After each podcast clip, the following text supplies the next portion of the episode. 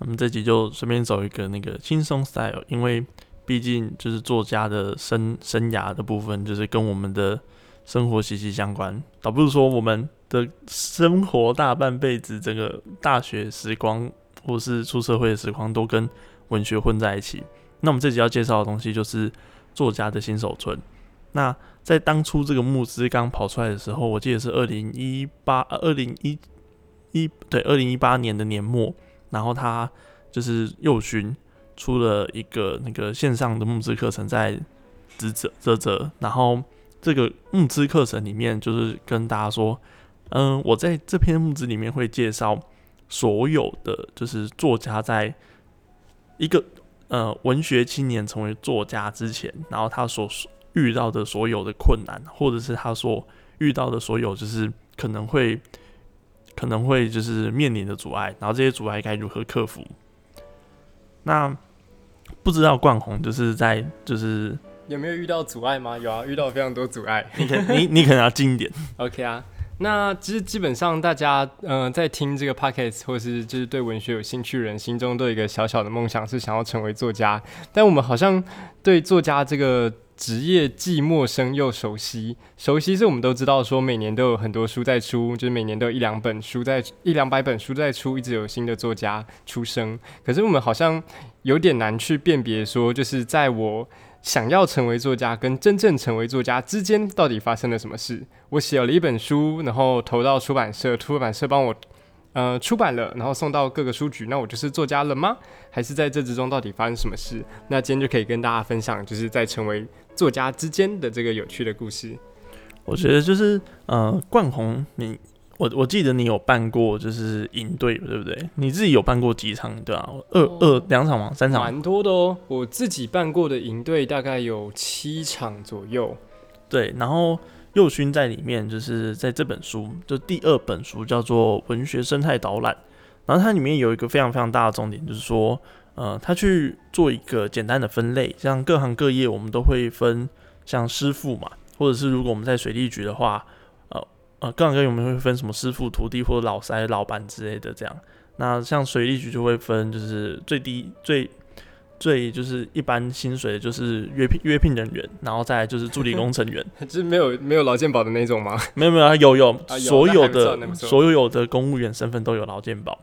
然后再先再再往上就助理工程员嘛，就是普考进来的，然后再是工程员，然后接下来是正工或者是技技正这样，然后最后就是科长，科长再往上就是一路叭叭叭到局长这样。但很妙的是，作家这个职业似乎没有这样的分类，但。右勋在这本书里面就提出一个问题，就是他究竟是真正真的没有这个分类吗？就是大家都哦如此的平等，如此的相爱这样，还是其实他有分类，但是没有人真正把它分出来？那右勋在这本书给里面给的解答是，其实他有分类，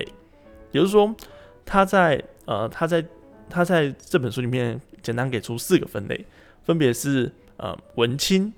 文学青年，对文艺青年，文青。我说在场各位都是文对。然后他所定义的文青，并不是就只是逛逛华山，或者是看看电影就是文青这样，就不太是那个一般 PPT 上面的文青，那种就是发手写字 IG 的那种文青。对，就是他有创作欲望，然后他可能也投过稿这样，但是他还在还没有得奖阶段。然后第二个就是文学新秀。然后再来就是文坛新秀、文学新秀这样，然后接着下一步就是呃新秀作家，然后再就是青壮作家，然后最后是资深作家这样。那在这些分类里面，就是刚刚之所以会不会问到冠宏说你有没有带过营队？那右勋在第一个分类里面，就是文青的分类，就是说他在营队里面有看到很就是许多就是数百个学生，然后那些学生里面就是。在那个营队之中，就每个人都有聊过他想要成为文学的梦的梦想，这样。但是那些就是人里面真的成为作家人，其实真的又少之又少。但是他最后就是右勋在这这本书里面，其实也给出一个非常直觉的答案，就是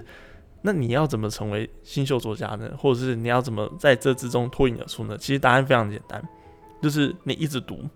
并且一直写就可以达到了。那这边我想分享一件事是，呃，大家都知道写作会其实之前每年都会办营队，然后办营队的时候，我们有流传一个呃说法是，每年营队大概大概都会有一百到一百二十个人。那我印象蛮深刻，是有一次有一位讲师，讲师是哪一位有点忘记了，可他就说，就是每年这个营队，就是写作会的营队，都会有一个作家，都会有几位作家诞生。然后这个诞生可能不是在营队结束的马上，可能是营队结束的五年后、十年后，因为这场营队或多或少影响到他对文学的想象。然后等到五年后、十年后，他成为一位真正有出书的作家。但那时候我们抓的比例是在场有大概一百二十个人的话，其实只有。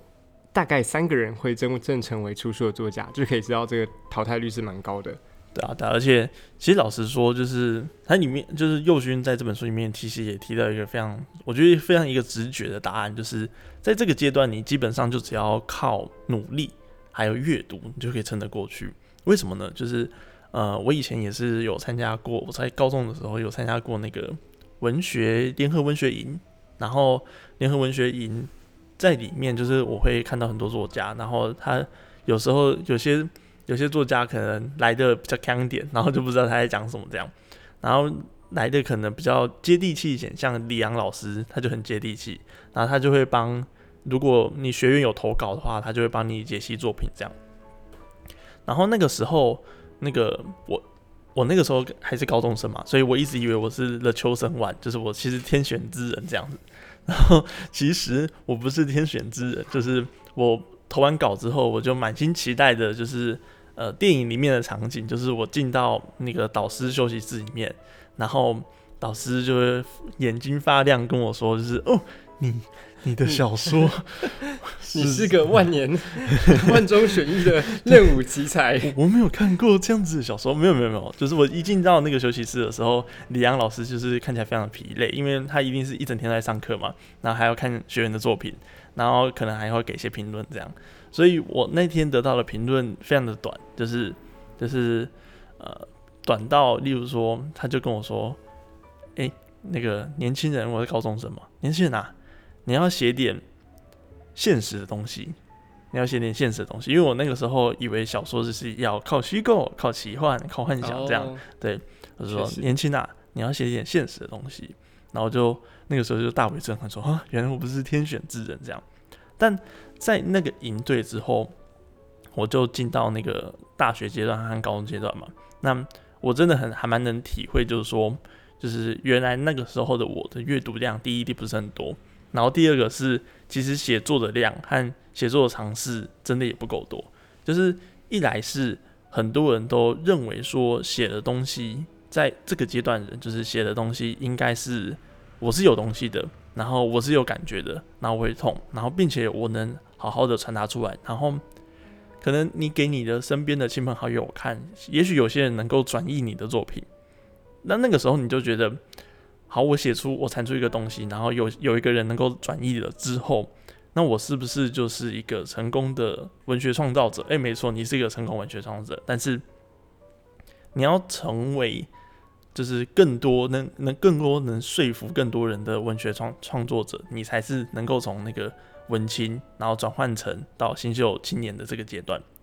因此，我就还蛮就是还蛮压抑的，就是在右勋在这本书里面给出了一个非常。非常，例如说非常量化的一个努力指标，它的一个努力指标叫做，嗯，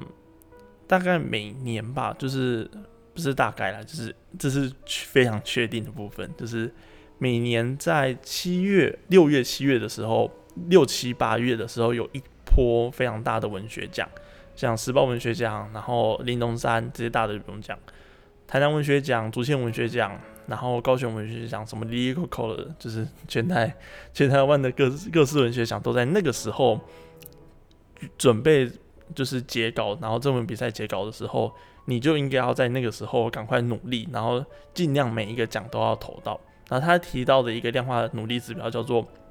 你每个月如果你是写小说的，那你至少要产出一篇小说，那一篇小说的规模规模就是八千字以上嘛。那你至少每个月要产出一篇八千字的小说，所以这个训练其实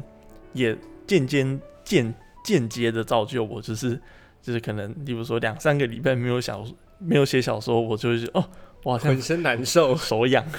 手痒，好像说多不说，说少不少，就是大概是一天两百字左右，对吧？对，呃，嗯，可能要到三百。其实我觉得一篇短篇小说的创造过程可能不是那么的规律，可能如果你在创造长篇小说的话，那规律是一个必要的手段。就是我在写长篇的时候，就一天一千嘛，那很很重要。但我听过或者是我见过大部分的短篇小说创作者都是三天搞定，或是两天搞定这样，因为呃，其实短篇小说不长，八千字，然后打一打这样，就是大家就是其实一天大概打个，如果你有灵感的话，一天打个三千字其实差不多，就是在一个短篇小说的架构里面。但事实上你要打得好，然后你要如何修稿之类的，就是就是另一个硬功夫啊，另一个硬功夫。对，那我们就拉回到就是我们接着要从文青进到就是新秀作家这样，然后我觉得这边有一部分很有趣的点，就是说不知道就是冠宏在那个在当文青，其实我现在应该也算是文青嘛，因为还没有出第一本书，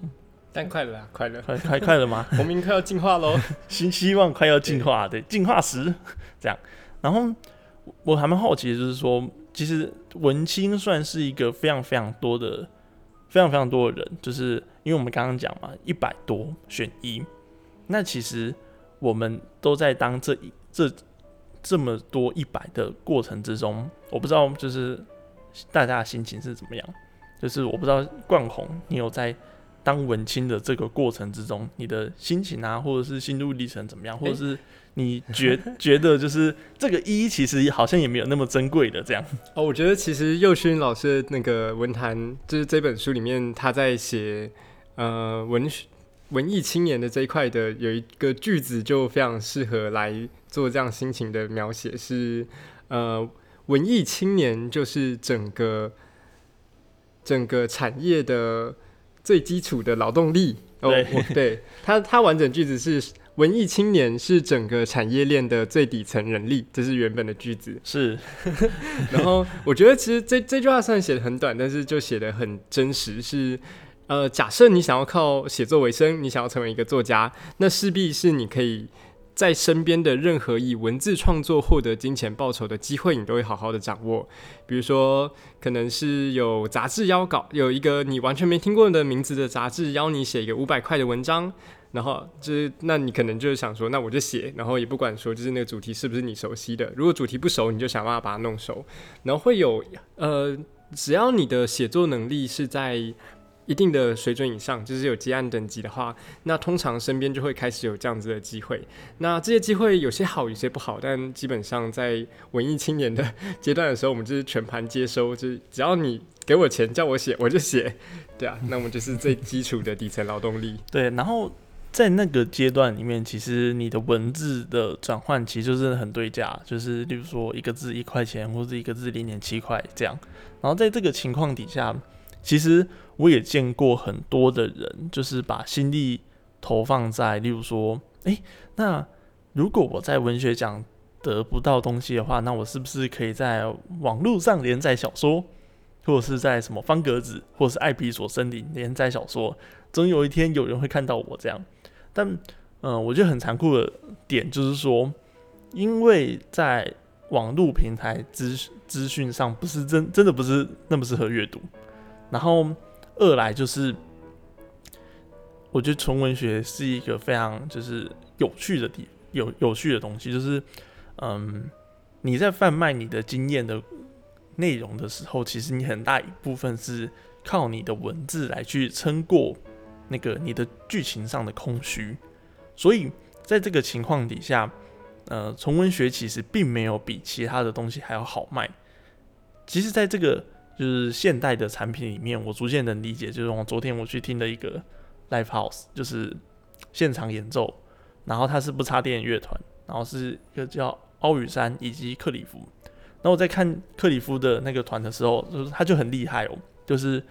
他尽管他是弹吉他的，但是他还去南投的深山，然后去教小孩子吉他，教他小孩子音乐，然后去跟印尼的。孩子，然后去听他的童谣，他唱歌，然后就跟着他屁股后面去录他唱的歌，然后想办法把它弄成一首歌。甚至他也去就是深山里面，然后还原自己的那个，例如说就是自己搭建茅坑，然后自己就是享受，就是把所有的生活简化成零的生活，这样。所以在他唱歌的时候就特别有说服力，就是他在讲这些故事的时候，并且他唱出了这些歌，因为他的歌都相当正能量，就知道他是用生命去实践的。对对对，但所以说，嗯，如果这些那么厉害的歌手，然后他甚至还去学，他还去弄个那个，他有一首歌还用口风琴，然后挂在他的脖子上面，边弹吉他边唱歌。还边吹一口风琴，就是哇，太强了吧！那还真的非常好听，然后本人又非常帅，就是 你各位文学人努力啊，不要窝在冷气房里写小说。对，就是文学人是非常努力。然后右勋在这个作家的作家的职业分类表里面，就给出一个非常重要的呃一句话，叫做呃他在论述这些他这五大分类的时候，其实他就有一个框架，叫做说，其实你文学。你必须要进行跨领域，就是你不，你在这个，你在这个废土，就是文学的这块废土里面，不管是你去把自己的经验弄成，呃，丢在网络上，或者是说，啊，拜托啦，来看我，其实是没什么用的。如果你去进行一个跨领域的话，那你的经验其实反而比较容易进到文学里面。所以也就是我之前很常讲说，诶，你你赶快去补金枪鱼，然后你赶快去做一些很特别的事情，你就有这个特殊经验，你可以去告诉别人，然后这个资资源也非常容易的去转换到就是你手上能用的事情这样。所以我觉得就是不管是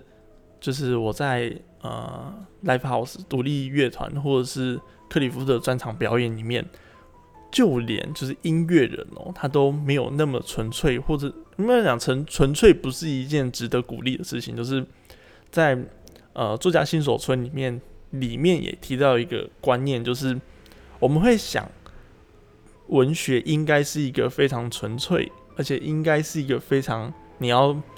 你要为文学奉献一生，然后你要一直关在冷气房里面，你要在你要坐在书桌里面，然后纯粹的去面对。你的文字，然后纯粹的去面对你写出来的东西，对，没错，就是写的当下是这样。但是你的人生生活的样子不应该是这样。我想到一个例子是，呃，张旭老师在他的新书吗？我记得他的新书叫《我讨厌的大人》里面，然后他有一篇，我记得是呃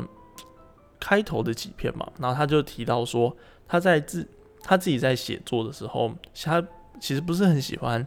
一直写作，一直写作的状态。他的意思是这样，就是如果一个作家得要每天坐在书桌前面，然后为了那个两千字、两千字、两千字去耗费自己的心神的时候，首先他会失去跟这个世界连接。比如说，呃，如果你在写作的时候，例如说，呃，如果你去年在写作，那你就会经历，你就会错过到一个非常大的事件，叫做香港反送中事件。那你就很难去跟这个世界做连接，因为你创造的是另一个世界的故事。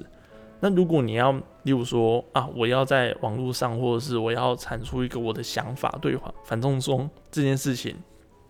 你要产出一个概念的时候，你就会有一点阻碍到你的写作，就是你等于是你那天的两千字就产出不了，你的两千字就会变成反送中的两千字。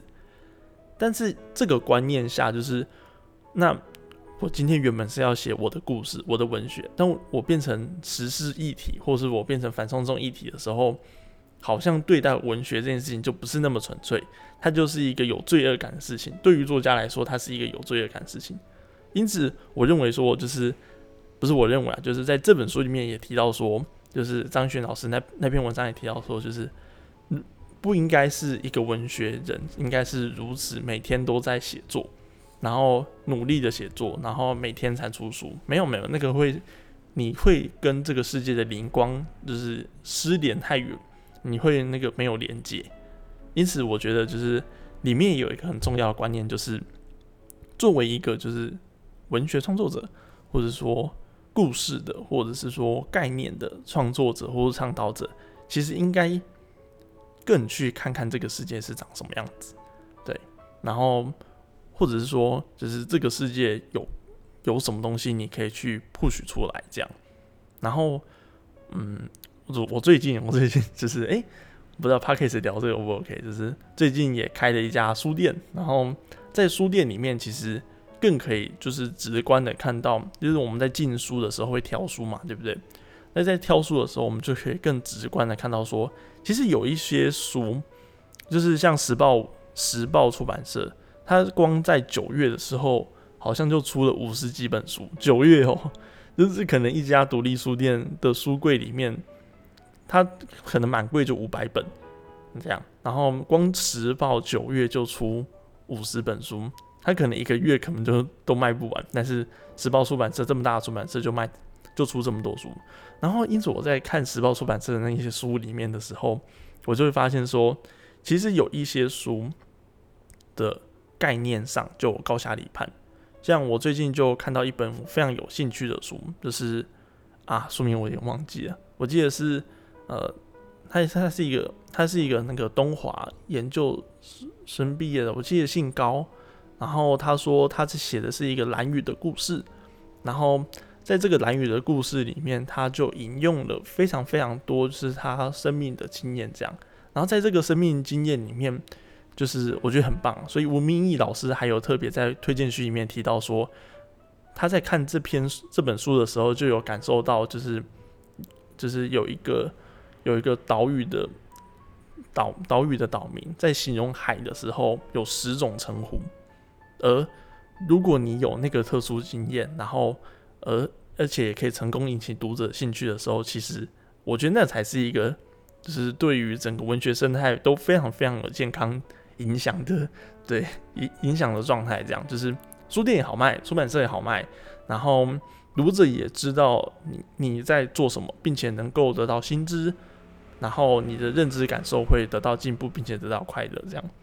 然后不知道冠宏对这个议题有没有想法吗？哦，其实我想接续一下刚书店的话题，是因为现在就是 不不会言之讲，就是书店的店长是我，然后每天在这边就是顾店，店长，对对，在这里顾店、泡咖啡、洗杯子，然后有客人进来就接待。那其实真的开书店这件事情，会让我们。非常的去突破原本的同温层，因为任何实体空间经营，它都是一个有穿透性的行为，这跟一般的网络会有很大很大的同温层，然后你的交友圈可能也是封闭的。但今天如果你开了一家实体的店家，所有的人都可以走进来，在旁边的阿公阿妈，然后在更小学的幼稚园的小朋友妈妈带着，他都可以走进这家书店。那就有一个让我觉得蛮奇特的经验是，呃，前几天就有一个大姐到我们书店里面来。那那位大姐就开始说：“哎啊，你们这边开家书店啊，真的很漂亮，这这边就是需要这样的空间。”然后我们就很虚荣，就是我也这么觉得，我很开心。然后大姐就开始跟我们讲：“啊，你们这边有没有进那个商业周刊？”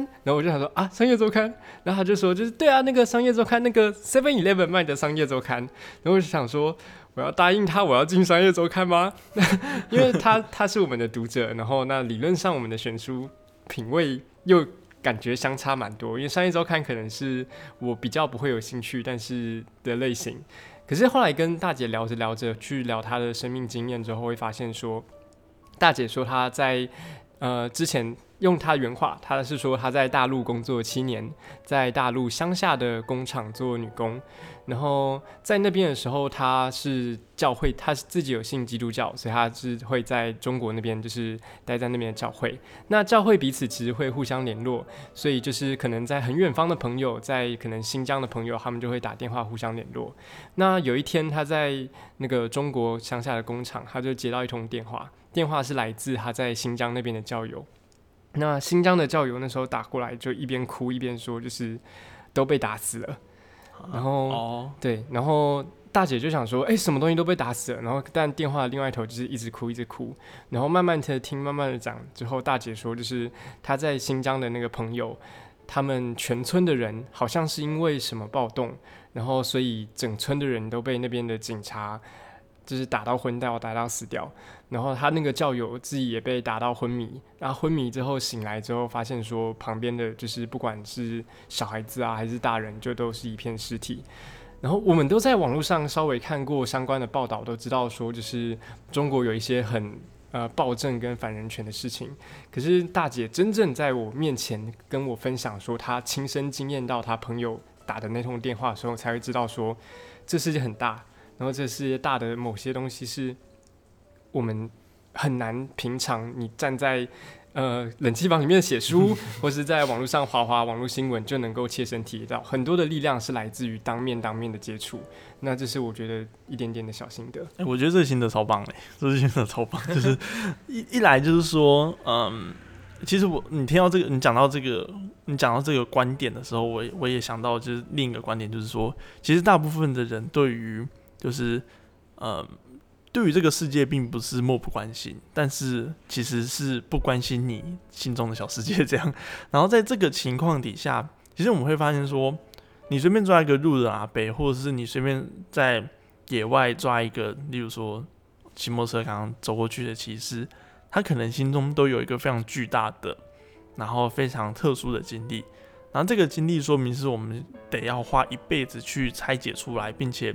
好好的，然后有系统的去告诉所有人的事情。所以在这个情况底下，我觉得很多时候就是呃，除了我们要训练，就是我们的写作，然后我们要努力的去写我们的写作之外，其实我们也要努力的去，就是得到薪资这样。所以我最近也在就是反省自己，就是说我是不是就是太依靠就是文学的剧情上编排，然后但是却没有去依靠这个世界已经拥有并且成熟的研究，像是说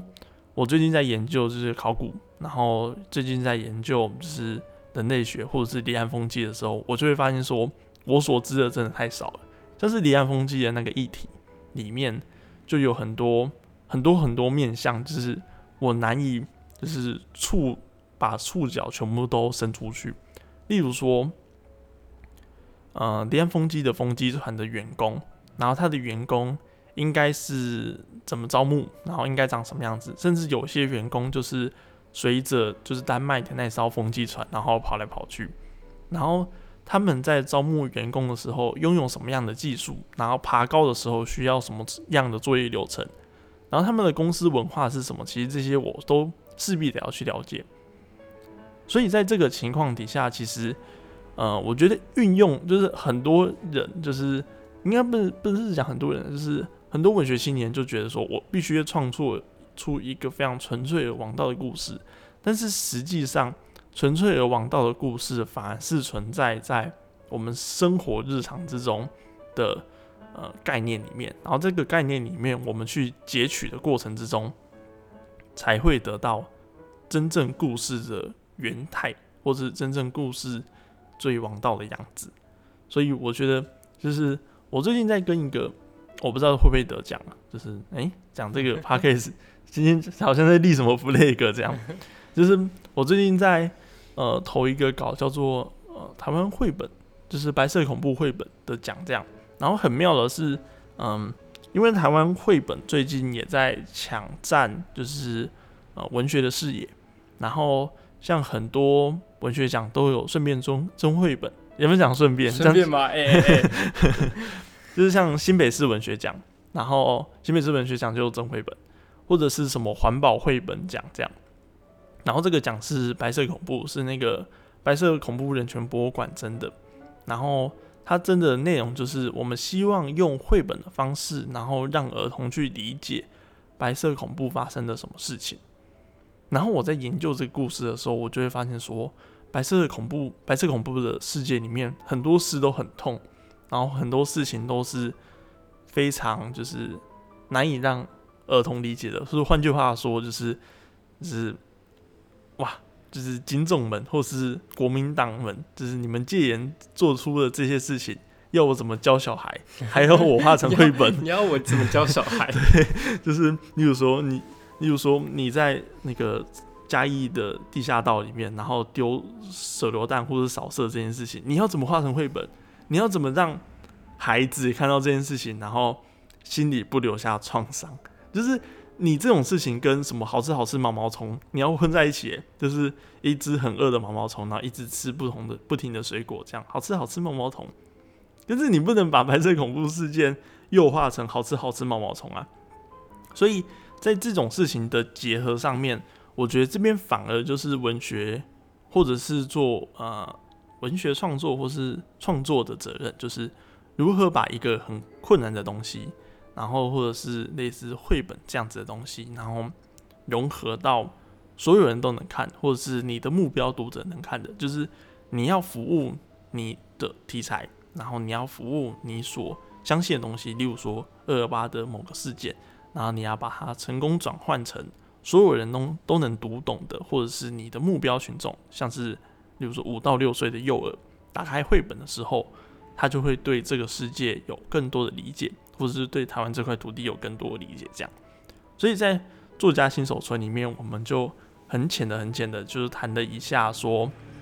就是我们要从文青，因为我们现在都是文青状态嘛，就是我们现在没有资深作家在场，所以我们就稍微聊一下前方的文青的这块领域，然后该怎么办。然后作家的新手村里面，其实我们刚刚谈的内容，其实就只占这本书的大概二十分之一吧。因为这本书里面还有可能 不到两本书，对哦，对，这是两本书这样。然后这本书里面我简简单介介绍一下，就是它后面讲了什么。就我们知道 到了现在才开始介绍，后面讲的东西就是说，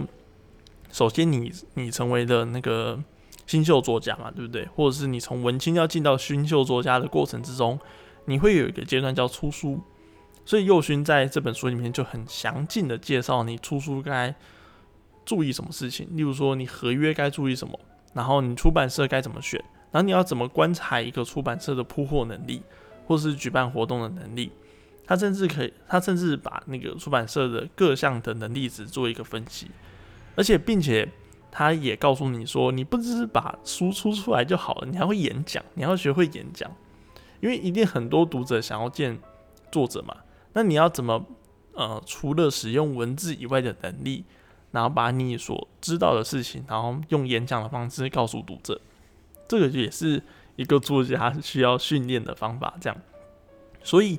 如果你对于就是说演讲技巧啊，或者是说你对于就是出版行业对这块有兴趣的话，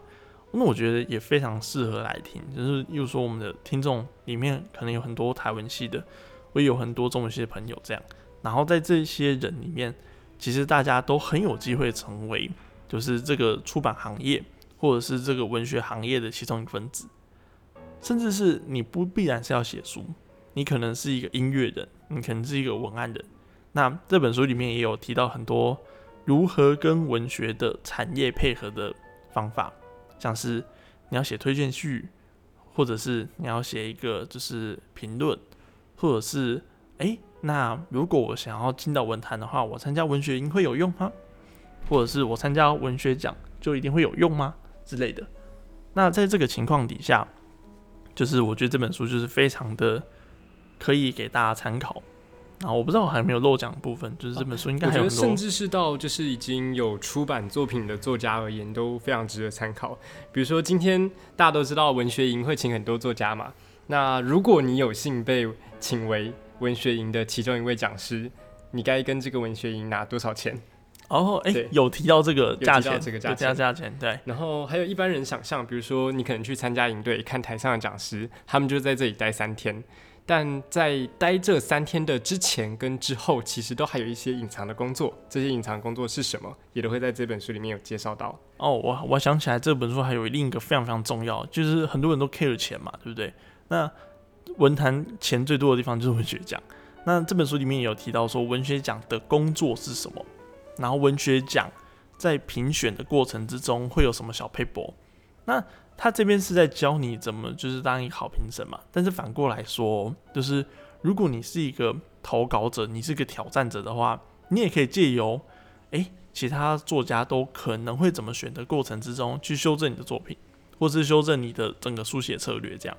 所以。这本书真的是面面俱到，面面俱到。我觉得当初在募资的时候是非常划算，所以我募资完之后，就是又买了一套书，放在自己的书店这样。所以，对啊，然后支持到底，对，支持到底，非常的有用。对啊，很期待就是之后他嗯可以参参加就是幼勋的演讲，之后有几场。我忘了，就是如果去看他个人脸书或者是追踪他的话，就看到这样。哎，那这边我可以提供一场，是在十月三号到十月四号有一个叫做“星空遥测”的读书会，然后其中一场我们就是有幸邀请到佑勋来做他这本书的分享。那这样 董叶配这样好，那今天就是差不多讲到这吗？就这样补充。然后如果有什么就是对文学之路有兴趣的，然后欢迎也留留言在 Apple Podcast 或是我们的呃我们的那个叫什么？我们的读者投稿信箱是一个 Google Form，然后大家可以就是丢丢问题进去，这样完全匿名，然后丢问题也可以这样。那就感谢大家，拜拜，拜拜。